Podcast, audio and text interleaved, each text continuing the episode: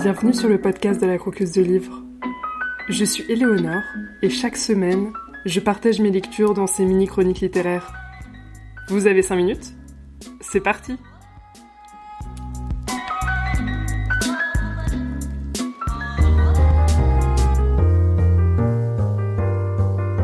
Tu connais la blague du papier?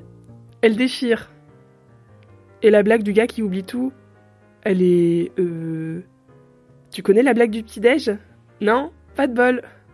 Et la blague à deux balles, tu la connais? Pan, pan. Chaque journée commence avec les blagues d'Annie. Sa diction appliquée, sa voix gutturale, son rire bulldozer. Sa bonne humeur tartine de miel nos nuits grillées. Sans elle, je me lèverais la tête lourde, le corps sec, l'esprit vide. Je penserais que personne ne m'aime pour de vrai pour le pire. Mais Annie embrasse nos mauvaises haleines et nos joues livides. Tant d'amour gratuit, garanti, donne des complexes à mon cœur.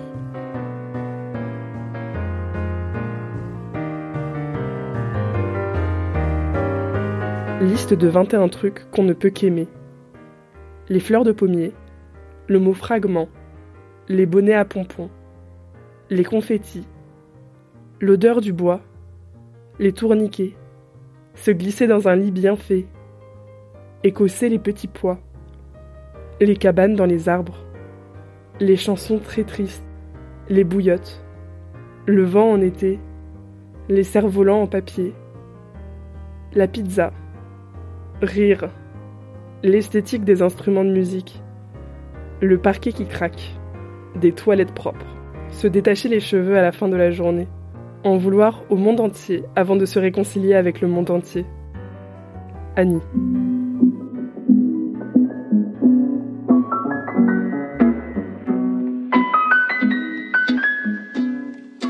Aujourd'hui, le livre qu'on croque, c'est Annie au milieu, un roman jeunesse de Émilie Chazeran aux éditions Sarbacane.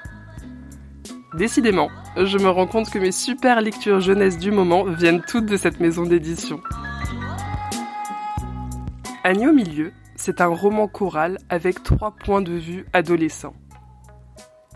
L'un est Harold, le frère aîné qui a plusieurs secrets et cache beaucoup de choses à ses parents. Le deuxième point de vue, c'est celui de Velma, la cadette de la famille qui se fait oublier et écrit en vert et en tout petit. La troisième, c'est Annie, la sœur du milieu, qui est trisomique et fan de majorette.